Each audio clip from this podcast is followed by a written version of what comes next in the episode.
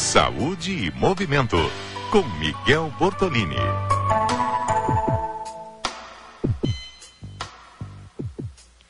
Escuta só, minha gente. Hoje o professor doutor Miguel Bortolini conversa com você, ouvinte, sobre dependência de metanfetamina e também exercícios físicos. Vamos ouvi-lo. Olá, ouvintes da CBN. Metanfetamina é a droga que mais aumentou o consumo no mundo inteiro nos últimos anos.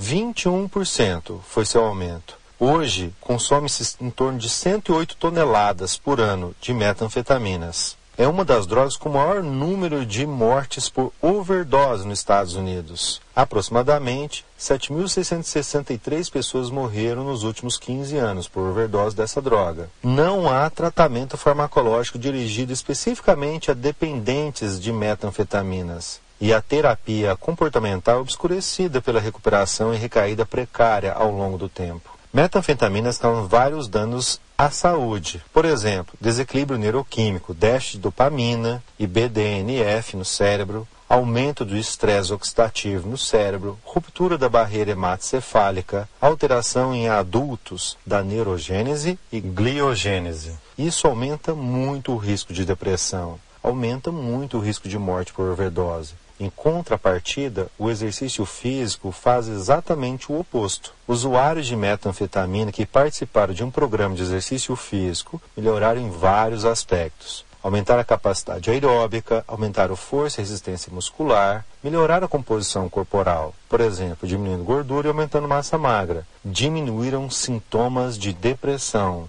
diminuíram ansiedade, diminuíram a taxa de recaída e aumentaram o tempo de abstinência sustentada quando comparado a indivíduos não exercitados. No geral, as intervenções baseadas no exercício físico isoladamente ou como uma terapia conjunta podem ser uma ferramenta muito útil para o gerenciamento do vício em metanfetamina.